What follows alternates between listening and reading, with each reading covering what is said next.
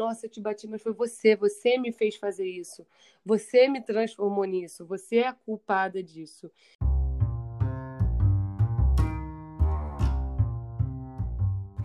Pensei ser por amor quando me afastei dos amigos. Pensei ser minha culpa quando ele gritou comigo.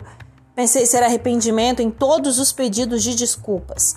Pensei ser verdade nas promessas de melhoras. Pensei ser amor. Não era. Era prisão. Os números de casos de violência doméstica dispararam no período de pandemia. Identificar os primeiros sinais de um relacionamento abusivo pode salvar uma vida.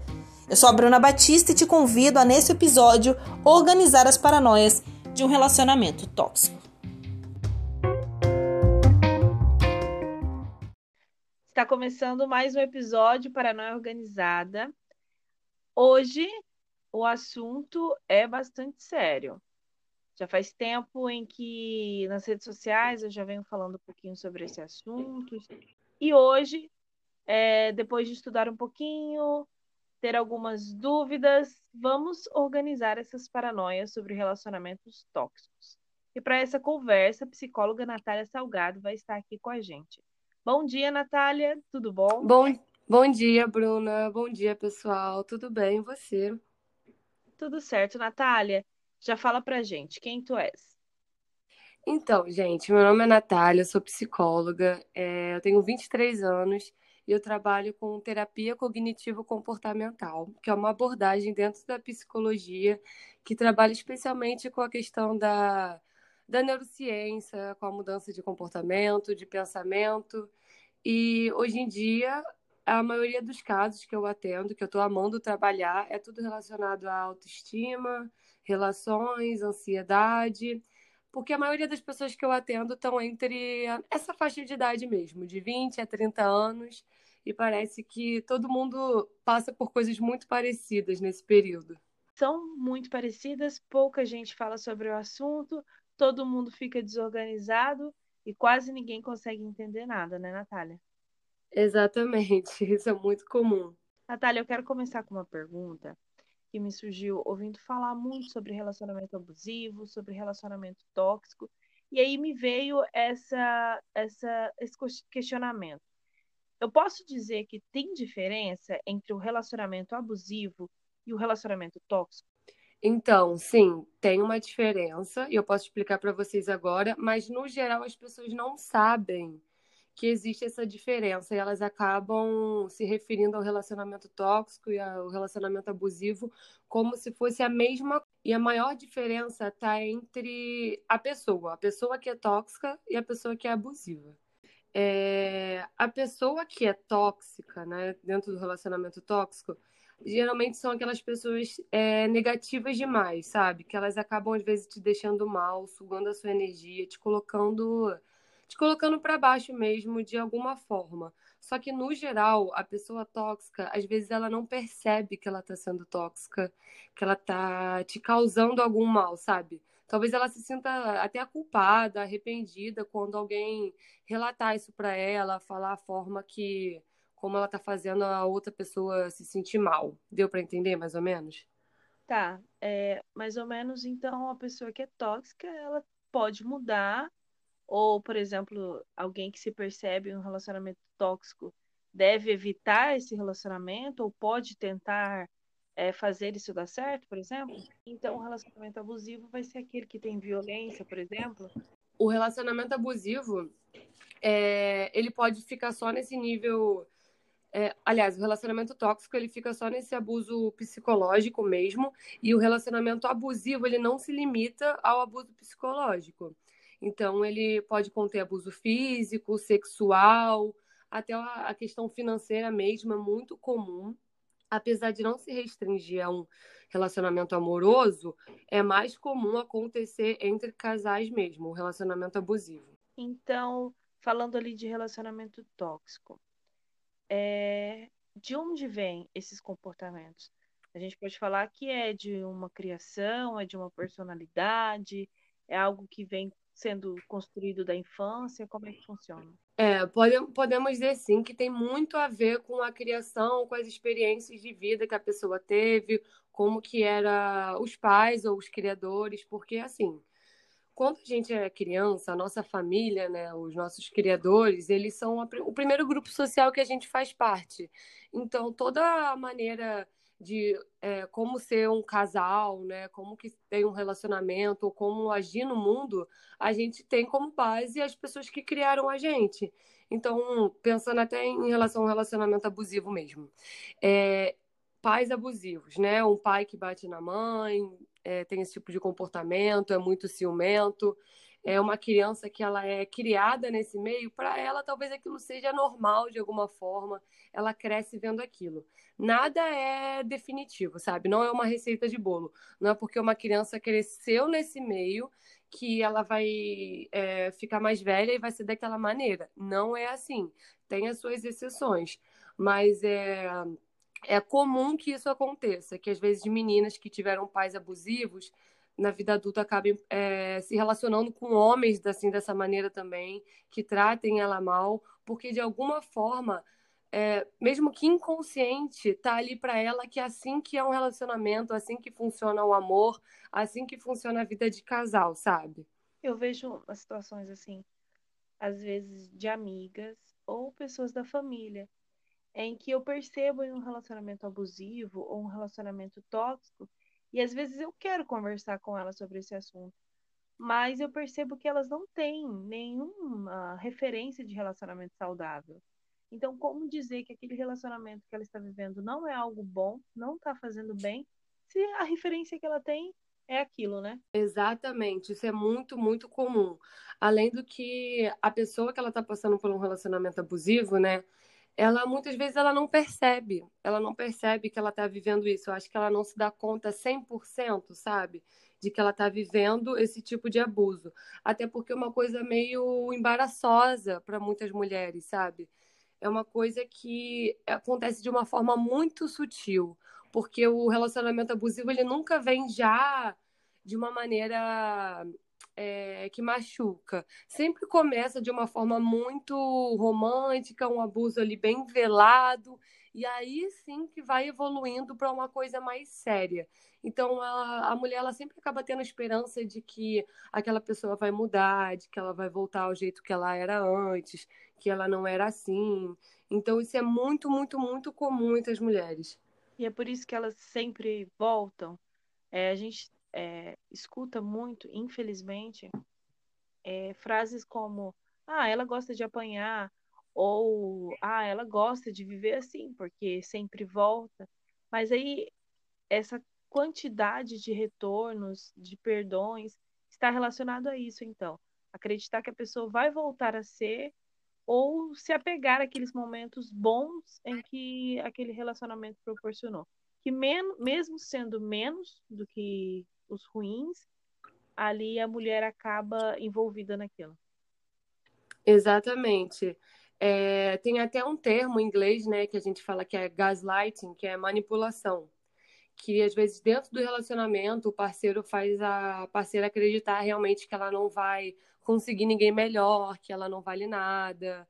É, coloca realmente a autoestima dela muito para baixo, então faz ela acreditar que ela é burra, que ela. Enfim, um monte de coisa mesmo, acreditar que ela é maluca. Geralmente a pessoa acaba perdendo o controle dela mesma. A pessoa vai. Porque, assim, como eu falei, o abuso é uma coisa muito velada. E acontece, às vezes, um... uma manipulação muito por um tratamento de silêncio. Eu vou explicar isso melhor. É... Vamos botar aqui um exemplo. Estão numa festa, lá o casal, e aí de repente um amigo, sei lá, de infância, de infância, não necessariamente de infância, pode ser do trabalho, enfim, vai falar com a mulher, acaba dando um abraço, sei lá, uma coisa mais calorosa e sai. E aí o cara não gosta. Geralmente a violência dentro do relacionamento abusivo, ela acontece de uma forma muito passiva-agressiva. Então, o cara às vezes não vai falar nada ali naquele momento, mas vai começar um tratamento de silêncio, que é não falar nada simplesmente ficar quieto, começar a ser seco, ignorar. Isso acaba sendo um pouco uma tortura assim para a mulher, que ele não fala nada, ela fica tentando descobrir o que, que é. E o que, que acontece? Apesar de ser uma um pouco uma tortura psicológica, né, vamos dizer assim, é uma coisa que não tem como você provar que a pessoa está fazendo aquilo com você, sabe? Então uhum. é muito comum que a pessoa comece a acusar a outra de que ela é louca, é, começa a fazer ela desacreditar dela mesma, que aquilo ali é coisa da cabeça dela. E assim, tem até uma coisa que a gente fala que é o ciclo do abuso. Acho que vale muito a pena falar isso, porque como eu falei, acontece de uma forma silenciosa, sutil e vai avançando dentro desse esquema que eu vou falar agora. Tem essa atitude do abuso, que no início, como eu estou falando, é muito comum que venha por forma do silêncio, da pessoa às vezes sumir, não responder, ficar seco com você, te tratar mal, realmente te ignorar. Tá? E aí tem essa atitude às vezes do abuso, e aí depois a pessoa acaba pode ser que o abusador acabe explodindo, tratando ela mal, é, xingando ela, e aí vem para a segunda etapa do, do ciclo do abuso, que é remediar, que é quando a pessoa ela começa a pedir desculpa, falar que não vai fazer novamente, pedir perdão, você é a mulher da minha vida, etc, etc. E aí vai para a terceira parte do, do ciclo, que é culpar a vítima. Que é falar, ah, eu fiz isso, mas também você me fez fazer isso. Olha o que você me fez fazer. Exatamente, isso acontece muito é, quando esse ciclo vai avançando, né? É, no sentido da violência física mesmo, da pessoa bater na outra e falar: Nossa, eu te bati, mas foi você, você me fez fazer isso, você me transformou nisso, você é a culpada disso. E aí vai para a reconciliação, que é a última fase do ciclo, que é meio que a lua de mel, que é fazer as pazes, a pessoa já. A vítima acaba pedindo muitas vezes perdão pela culpa dela, se culpabilizando, e aí o abusador meio que aceita isso, né, esse pedido de desculpas, que foi totalmente uma manipulação, e aí esse ciclo começa de novo, vai se repetindo, fica lua de mel, até que o abusador se canse, e aí comece o abuso, procure algum problema, e aí isso se repete várias vezes e vai ficando mais grave a cada vez que se repete. O abusador, ele normalmente, ele tem consciência daquilo que ele está fazendo? Ele tem consciência de que ele está manipulando? Sim. Essa também, ainda bem que você perguntou isso, porque essa também é uma da diferença, das diferenças entre o relacionamento tóxico e o abusivo. Como eu falei no relacionamento tóxico, a pessoa às vezes ela não se dá conta de que ela está causando algum mal, algum sofrimento, algum prejuízo. Ela não está fazendo aquilo muitas vezes de propósito. Agora, já o abusador, é realmente existe uma intenção clara de agredir, de manipular, de ter um controle sobre a outra pessoa. A pessoa ela faz tudo aquilo realmente para dominar a outra, para ter o controle sobre a vida da outra. E mesmo ela vendo que ela está causando mal, é... é uma coisa que ela tem mais consciência, diferente do relacionamento tóxico. Eu vi algo sobre fases que a mulher costuma passar antes de se livrar completamente desse, desse relacionamento. Existe isso, a fase de ter consciência, ter consciência, mas não ter coragem ainda de sair daquilo? Como é que funciona? Com certeza, com certeza existem essas fases. Eu não sei exatamente como é, é uma por uma, como eu sei a questão do, do ciclo do abuso, mas sempre começa nesse sentido mesmo da negação, de você não querer ver o que está acontecendo, de ter vergonha, e é muito aceitável, né, vamos dizer assim, que a mulher tenha vergonha, porque hoje em dia é muito comum realmente que as pessoas culpabilizem a mulher ou desacreditem da mulher, sabe? É, até em relação à denúncia mesmo, né, quando a mulher vai denunciar qualquer coisa, a gente fala muito em relação ao estupro, mas assim, o relacionamento abusivo, mesmo que é, não tenha tanto a questão do, do, do abuso físico, às vezes o, o abuso psicológico é muito pior. Não que o físico não seja, mas às vezes demora muito mais para a mulher se livrar daquilo, sabe? E mesmo assim as pessoas realmente desacreditam, então culpabilizam a mulher. Então é muito difícil ela sair desse ciclo, ela ter força, porque ela realmente ela foi manipulada a acreditar que é aquilo que ela merece que ela não merece nada além daquilo, que é, ela não vai achar realmente nada melhor ela acredita que ela merece aquilo, ela realmente fica num sentido de que ela não é merecedora de, de um amor, de um cuidado melhor que aquele, sabe? Então, até quando ela sai desse, desse ciclo mesmo, do, ela consegue terminar um relacionamento, para ela engatar em outro, que a pessoa realmente trate ela bem, valorize, é muito difícil para ela aceitar isso, ela vai estranhar aquilo, sabe? Isso é muito triste, né? E assim, até ela aceitar que aquilo é uma relação abusiva e tal, ela conseguir tirar forças para sair daquilo é muito difícil. Por isso que é extremamente importante a pessoa ter um ciclo no sentido de pessoas, sabe, em volta dela para se apoiar. Ela ter uma base, ela ter pessoas ali em volta dela que estão apoiando, acreditam nela e queiram o bem dela o que às vezes acaba sendo difícil, porque o relacionamento abusivo tem essa característica de afastar a pessoa de todo mundo que era importante para ela, as amizades, é a família. Então, por isso que se torna tão difícil a mulher sair de um relacionamento abusivo, porque ela não tem mais ninguém também. É, acho que os primeiros sinais são esses: perceber que você mudou o seu jeito e que você Sim. está se afastando das pessoas que você gosta. A gente falando aí sobre a mulher ser culpada e tal, Nath, tem muito também do machismo estrutural, né? Porque é, é comum, as pessoas acham normal, por exemplo, que o homem fale sobre a roupa em que a companheira está vestindo. Exatamente. O, o homem, ele acaba podando muito a mulher, né? Fazendo, como eu falei, dessa forma bem sutil e acaba que a sociedade facilita isso porque as pessoas validam o discurso desse homem, de que não, realmente, ele está falando isso, mas é porque ele tem ciúme de você, porque ele te ama. Se ele não falasse nada, significa talvez que ele não goste de você. Então, muitas vezes, esse ciúme tóxico, as pessoas acabam validando isso como se realmente fosse uma prova de amor sabe? Isso é uma prova de que ele te ama, de que ele te valoriza, que ele tem ciúme de você, que ele tem medo de te perder, sabe? Então, dessa forma, acaba que a nossa sociedade, muitas vezes a família da vítima, sem se dar conta, está facilitando todo esse abuso, sabe? A gente perceber, ok, eu estou em um relacionamento abusivo e isso tá ruim para mim. Agora, perceber isso e sair desse relacionamento porque não é só isso que está envolvido. Muita gente está envolvido família, muitos anos de, de, de, de casamento, tem filho. Exatamente. As condições financeiras não estão legais para uma mulher assumir a vida sozinha com os filhos. É, como que ela pode perceber? É, que sinais que ela pode perceber que, olha, realmente isso aqui não tem para onde ir. É, eu estou vivendo uma violência, isso não está certo e para que eu continue viva ou para que eu é, fique bem, eu preciso sair desse relacionamento.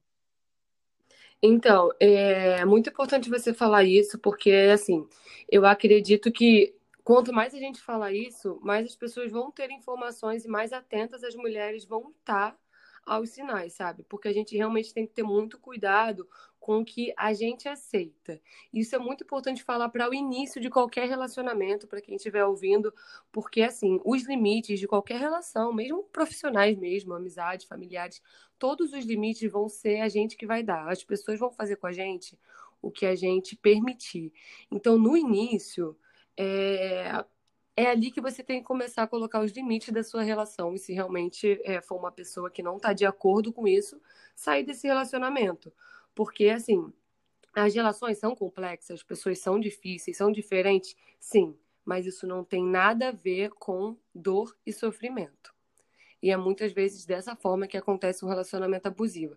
A pessoa não sabe mais quem é ela mesma. Ela sente que ela perdeu o controle, muitas vezes, sobre si e cede o controle do outro. Isso é muito, muito, muito comum de acontecer. E realmente, quando ela se dá conta de que ela está afastada é, das pessoas da vida dela mesmo e das atividades que ela costumava fazer. Isso é muito comum com atividades físicas. Em relação à academia, algum esporte que a pessoa praticava, que ela seja afastada de tudo isso. E também todo esse ciclo do abuso. Essa questão mesmo da que eu falei da, da manipulação, da pessoa dizer coisas para você no sentido de te fazer acreditar que você é burra, que você é inferior. Então, esse sinal da sua baixa autoestima, da sua autoconfiança, vem com tudo também são sinais do abuso. E depois essa coisa da reconciliação, de que vão mudar, e aí depois vá, faz, faz as pazes, e aí isso se repete, se repete, se repete. Se você está se dando conta de que esse ciclo está se repetindo, então, com certeza, isso é um relacionamento abusivo. Mas, Bruna, isso que você falou é muito real, da questão do tempo do relacionamento, que é, vale entrar agora em um outro, uma outra pauta, mas que tem a ver, que é o mito do amor romântico. Que nós mulheres, mais uma vez um reflexo da, da sociedade machista, a gente desde criança, a gente está vendo nos filmes, nas novelas, é, nos desenhos, toda essa coisa desse amor romântico, que é realmente aquela coisa da outra metade da laranja, que a mulher só é feliz dentro de um relacionamento. Não que a mulher não possa ter um relacionamento, mas essa não é a única maneira dela ser feliz, não é a única maneira dela ser completa. Então, esse mito do, do amor romântico faz as pessoas idealizarem muito dentro da relação, elas fantasiarem em cima do, do parceiro. Então, por isso que, de alguma maneira, elas sempre acreditam que aquilo vai mudar. Porque é esse mito do amor romântico. É aquela, história, é aquela história de ser perfeita, esperar o cara cafajeste te conhecer e você conseguir mudar aquele homem através de muito sofrimento e então vocês serem felizes para sempre, né? Exatamente. Esse é o mito do amor romântico, que é muito perigoso para as mulheres. Naquele sentido de nunca desacredite do amor. Você tem que acreditar no amor até o fim. Quem acredita no amor, o amor vai para frente, os problemas vão, solu vão solucionar. É, no final vai dar tudo certo e vocês vão ser felizes para sempre. Exatamente isso. E aí ela acaba se perdendo.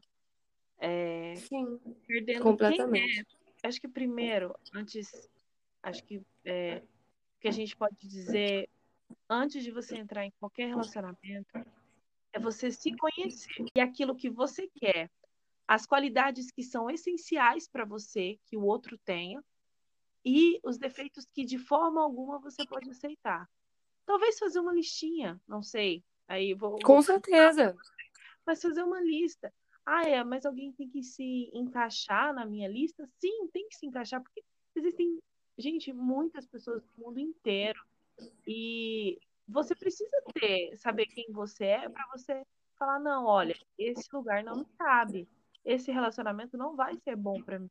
Exatamente. Isso é muito bom, na verdade, essa lista de critérios, óbvio, a gente tem que ter cuidado com o que a gente bota, porque como eu falei, às vezes algumas mulheres elas acabam idealizando demais. Então, às vezes, ninguém real vai competir com a pessoa ideal que você criou na sua cabeça. Mas isso que você falou é super importante. Inclusive, eu já fiz isso dentro da terapia com algumas mulheres, no sentido de, ok, vamos colocar algumas listas de critérios do que é realmente importante para você. Aí, no sentido de, ah, é importante que a pessoa me ouça no sentido de, poxa, a pessoa perguntar como é que foi no seu trabalho, se interessar pelo que você faz, se interessar pelo que você tem a dizer. Isso são coisas importantes, porque assim, se você se sente amada, querida, importante, valorizada quando você é ouvida, tá aí a importância do autoconhecimento no sentido de você entender que aquilo é importante para você, então tem que sim ser uma coisa importante dentro do seu relacionamento, sabe? E assim, essa questão de, pô, é importante para mim que a pessoa, ela, para algumas mulheres, que ela seja família, que ela seja, é, talvez, sei lá, caseira, enfim, gente, isso vai muito da prioridade de cada uma. Mas você tem que ter as suas prioridades para também não cair em outro mito dessa coisa dos opostos se atraem. Porque uhum. que também está dentro do mito do amor romântico, que assim, uhum. você se relacionar com uma pessoa que não tem nada a ver com você, que não acredita nas mesmas coisas que você, óbvio, gente, sempre vai haver diferenças. Mas assim, uma pessoa que, cara, realmente não tem nada, ela não compartilha dos mesmos valores que você, de alguma maneira isso pode ser que não, não dê errado. Como a gente Alguém fala, pessoas tem que ceder. Exatamente. Pessoas são pessoas, não vai ter nunca uma receita de bolo. Mas, assim, tem coisas sim que a gente tem que colocar como prioridade do que, que é importante pra gente dentro de um relacionamento. E a gente tem que valorizar isso, sabe? Se você quer que a pessoa seja amiga, se você quer que seja uma pessoa bem-humorada, que você detesta a pessoa, sei lá, que resmunga muito, uma pessoa é, talvez vamos dizer assim, sabe? Espírito de velho, como eu já ouvi algumas mulheres falarem. Então, gente, vai se relacionar com uma pessoa que é, é mais positiva nesse sentido, se isso é importante para você, sabe? Então, sim, essa lista, essa lista de critérios, sabe? Com todo cuidado a gente fazendo, é muito importante, pode ajudar muito as mulheres. Para mim, tem uma coisa clara na minha cabeça há algum tempo, na minha lista, que é assim não sei se as pessoas vão entender, mas eu vou tentar explicar. Eu digo assim: para é, a pessoa para que, eu que, eu queira ter um relacionamento é alguém que seja capaz de discutir política enquanto fazemos juntos o jantar. Então, sempre se for alguém que é capaz de fazer o jantar comigo depois de um dia de trabalho, então é alguém que tem consciência de que o trabalho de casa é dividido. Não é Exatamente. só E se é uma pessoa que eu consigo discutir política, não falar sobre política e não só ouvir sobre política, porque tem gente que assim, você não conversa, né? Você só escuta ou você só fala. Então, Exatamente, é verdade. É uma pessoa que vai ter a opinião dela, eu vou ter a minha e a gente vai conseguir conversar sobre isso. Eu olho e falo: posso fazer o jantar e discutir política com essa pessoa, que também deve ser uma pessoa é, que procura um pouco de conhecimento, entender de alguma coisa para poder falar de política. Então, tá... mas é isso, entender aquilo que você é e aquilo que você quer para você não cair em nenhuma armadilha. Exatamente. Uma coisa que eu costumo dizer muito para as pessoas que eu atendo é essa questão que eu acho que é uma questão muito da gente mesmo, como pessoa. E principalmente né, a questão da idade que eu falei da faixa etária. Que parece né, a sensação que eu tenho, até porque eu estava pensando muito dessa maneira também, experiência própria, né? Que a gente fica buscando uma zona de segurança é, perfeita sabe? No sentido de ali, esse relacionamento, pronto, agora eu posso me entregar, ou então, pronto, esse emprego agora eu posso relaxar e ficar tranquila, pronto, agora eu tô nessa zona de segurança e eu tô segura aqui. E não, gente, porque às vezes a, as coisas acabam mesmo. Pode ser que você encontre alguém que foi o que você falou, discuta a política enquanto faz o jantar e mesmo assim não dê certo, mas tudo bem, porque às vezes faz sentido hoje e amanhã não. E aí, é a vida. Mesmo que você case com alguém, você não tem garantia de que vocês vão ser realmente sempre felizes, de que aquela pessoa sempre vai te amar e de que você sempre vai amar ela, porque, né? As coisas mudam. Então, quando a gente abre mão de buscar essa zona de segurança perfeita, a gente se permite viver o momento com o que faz sentido agora sem ficar nessa ansiedade de, ah, mas e se amanhã não, fazer, não der mais certo? Ah, e se amanhã isso acabar? Ah, e se amanhã eu sofrer? Ah, e se amanhã eu ficar triste? Gente, é realmente a questão de você viver o momento e fazer o que faz sentido para você agora, principalmente dentro das relações, sabe? Relaxar um pouco. E perceber isso é, te livra de duas situações: o ciúme e a insegurança, né? Porque se um o tempo todo tá ali, vou perder essa pessoa, essa pessoa vai conhecer outra pessoa, e o que, que pode acontecer? E a insegurança da mesma forma. Com certeza, exatamente. E também eu acho que sempre aquela consciência de assim, óbvio que a gente está falando, uma mulher que passou por um abuso, ela acaba ficando com uma autoestima muito baixa. Então, realmente, a terapia é uma coisa muito importante para as mulheres, no geral, elas terem uma consciência de que, assim, você não merece menos que o melhor sabe? Tem aquela frase daquele filme muito famoso que nós aceitamos o amor, o amor que a gente acredita que merece, sabe? Uhum. Então, assim, a partir do momento que a mulher entra nesse processo de autoconhecimento, de autoaceitação, de autocuidado, e ela tem consciência do valor dela, de quem ela é, da onde ela quer chegar e de que ela merece isso, de que ela merece coisas boas na vida dela, a partir desse momento ela vai ter muito mais critério nas relações que ela entra. Então, assim, sempre é realmente aquele clichê que todo mundo fala, mas que é totalmente verdade de se amar para depois amar outra pessoa. É, na caixinha de perguntas lá do Instagram, coloquei como como, as, como as pessoas costumam agir com amigos que, que vivem relacionamento abusivo. As respostas foram: fico indignada ou aconselho, porém deixo claro a decisão que a decisão é dela e ela precisa enxergar é, conselho e muita conversa, tento alertá-las, é, algumas tento aconselhar, outras não dão liberdade para isso. E uma que eu gostei, que disse assim: eu não digo nada, mas devia. A gente deve falar sempre para as nossas amigas ao redor, quando a gente percebe que ela está em um relacionamento abusivo, e como dizer isso? Sim, eu acho que é sempre importante a gente falar, mas é justamente o que uma das perguntas disse, né? Essa questão de que nem todo mundo vai receber isso bem, porque realmente às vezes a pessoa não aceita, ela não enxerga e muitas vezes ela não quer enxergar que ela está vivendo aquilo. Então, foi o que eu já tinha falado antes. Não existe realmente uma receita de bolo, porque cada pessoa é muito diferente. Você pode ter duas amigas passando pela mesma situação, uma situação parecida. Você falar com uma e ela ser super receptiva e a outra não. Mas eu acho que a nossa parte a gente sempre tem que fazer.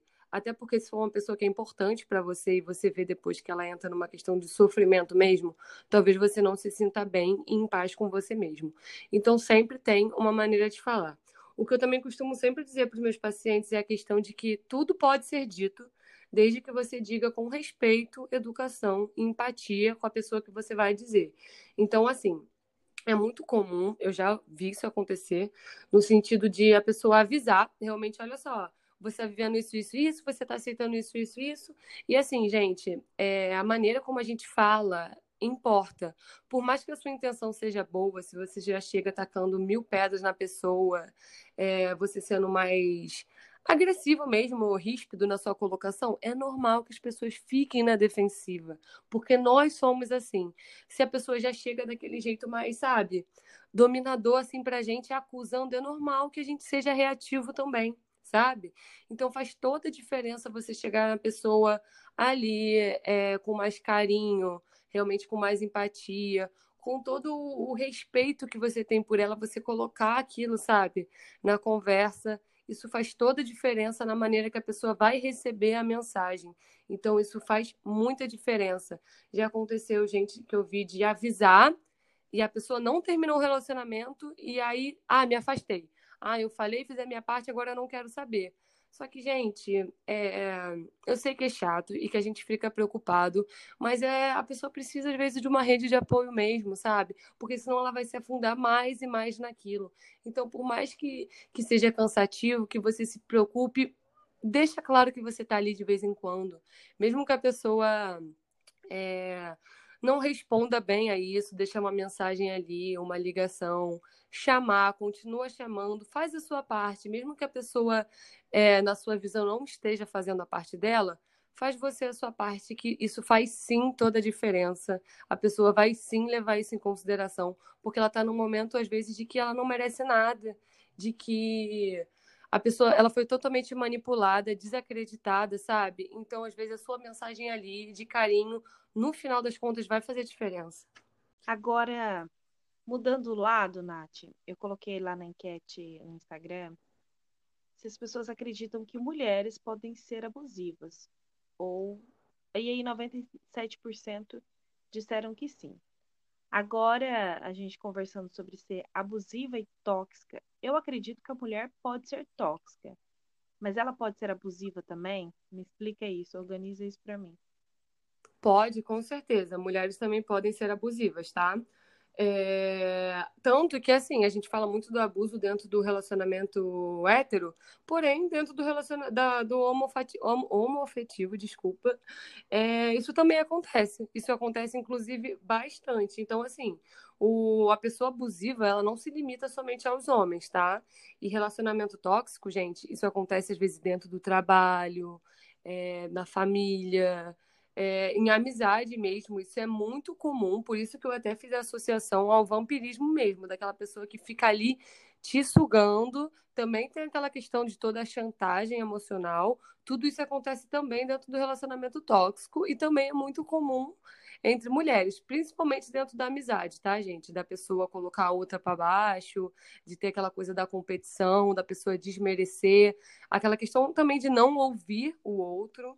Isso também acontece. Isso já aconteceu dentro, é, comigo na minha adolescência de eu ter uma relação de amizade que era totalmente tóxica, sabe? No sentido de eu me sentir muito mal, com medo às vezes de dizer não para para pessoa, de ter medo de falar alguma coisa que desagrada ela e ela brigar comigo e assim, era uma mulher. E mesmo quando eu coloquei isso de alguma maneira para ela, ela não recebeu isso bem, não teve uma mudança de atitude. Lá na caixinha eu perguntei se as pessoas estão vivendo relacionamento, se acreditam que estão vivendo um relacionamento saudável. 62% disse que sim. Então eu perguntei o que é ter um relacionamento saudável. Entre as respostas estavam confia ter confiança e respeito, diálogo, respeito às divergências e espaço do outro, saber o limite do outro, respeitar e ser respeitado, é, quando ambos podem ser eles mesmos na sua essência, respeito mútuo. É, dessas respostas, a maioria se re, é, resumiu em respeito e diálogo. Uhum. Quais outros sinais que a gente pode ter assim? Ah, não, isso é faz parte de um relacionamento saudável e talvez que as pessoas nem percebam. Por exemplo, o ciúme. É, o ciúme não é sinal de amor. Então as pessoas entendem que ciúme é sinal de amor e que é preciso ter ciúme para ter um relacionamento saudável. Então, essa questão do ciúme é uma coisa bem delicada. Porque, assim, antes eu também tinha um pouco esse pensamento, mas depois que eu me formei e comecei a ver essa questão de relacionamento, tem um livro que eu vou até citar caso alguém queira, que eu acho que é A Cura do Ciúme, alguma coisa assim. E nesse livro, ele já acabou normalizando o ciúme, no sentido de que é ok, é uma emoção ter ciúme, uma emoção básica do ser humano. O ser humano tem ciúme, e foi exatamente o que eu falei da raiva, e é o que eu falo para qualquer emoção. Você tem direito, eu falo isso para qualquer pessoa, você tem direito de sentir o que quer que você esteja sentindo. O que não é aceitável é a maneira como você lida com isso, que às vezes você se permite se levar totalmente pela emoção, no sentido de que assim, vamos lá, Exemplos. Tudo bem você estar tá com ciúme do seu namorado, da sua namorada. O que não está tudo bem é você proibir ela de falar com outras pessoas, você pegar o celular dela, você fuxicar as coisas dela sem a permissão, você invadir a privacidade dela, isso não está tudo bem. Então, assim, o ciúme ele pode ser saudável às vezes no sentido dele mostrar o que está faltando no relacionamento. Então, as pessoas, mais uma vez, o autoconhecimento, elas saberem olhar para elas, fazerem uma autoanálise e falar: poxa, por que, que eu estou sentindo ciúme? Por que, que eu estou insegura? Muitas vezes o ciúme ele é um sinal de que a pessoa está com medo, né, de perder aquilo de alguma maneira, que ela não está bem com ela mesma. Então, o que, que é? Poxa, às vezes eu não estou passando tanto tempo com o meu namorado, com a minha namorada, enfim. Às vezes acho que ele está trabalhando muito, eu estou sentindo falta de quando a gente fazia as coisas juntas, de quando a gente saía. Tô sentindo falta de quando a gente ficava mais em casa, de ter um momento só nosso, às vezes a pessoa tá saindo muito em grupo. Então, o ciúme, a maneira como a gente lida com esse ciúme pode ser saudável. Pode ser um indício ali que tá te avisando de que alguma coisa tá fazendo falta para você, que uma, alguma coisa pode ser levada de uma outra maneira. Então, sempre é a forma como a gente lida com essas emoções, sabe? Não se permita se fundir com a emoção e agir conforme ela.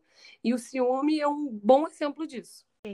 Para a gente finalizar, Nath, é, para quem ouviu esse podcast e se sentiu está em um relacionamento tóxico, em um relacionamento abusivo, ou percebeu alguns sinais. Como procurar ajuda, é, em que direção seguir para poder entender o que é que está acontecendo, poder sair desse relacionamento? Qual é a primeira atitude que a pessoa pode ter? Eu acho que a primeira coisa que a gente tem que pensar é em qual nível, né, que tá esse, esse relacionamento. Se for uma coisa, um relacionamento tóxico, tá, gente? Não que não cause prejuízo, porque causa, traz sofrimento, mas não é uma coisa tão pesada quanto o relacionamento abusivo, que pode estar um nível da pessoa estar tá correndo algum risco, seja de vida, seja a questão de violência sexual, em algum nível ela está correndo um risco maior, né? Ela está mais vulnerável, vamos dizer assim. Então, se for uma coisa mais pesada, a questão da denúncia, tem a delegacia da mulher, busca a sua rede de apoio, alguém para você fazer isso junto, se você não é capaz de fazer isso sozinho, sozinha, enfim. E também a coisa que eu sempre vou indicar, mesmo que não seja comigo, tá, galera, é a questão da terapia.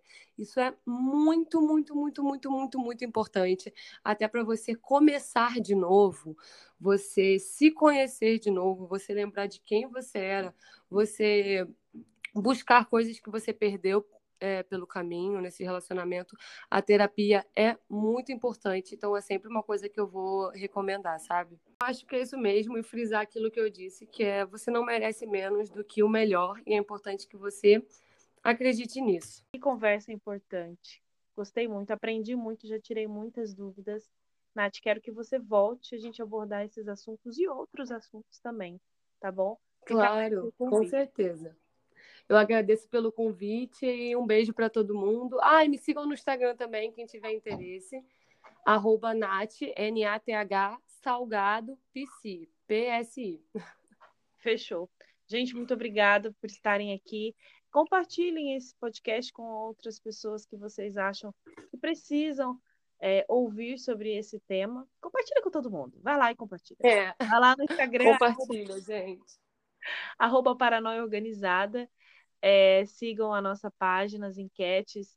Mandem os casos de vocês, as histórias, para a gente bater um papo. E eu te convido também, Nath, para depois a gente fazer uma live na semana para a gente conversar um pouquinho mais sobre isso. Fazer uma live lá no Instagram. Com certeza. Tamo tá. junto. Obrigada, gente. Tchau. Tchau, tchau.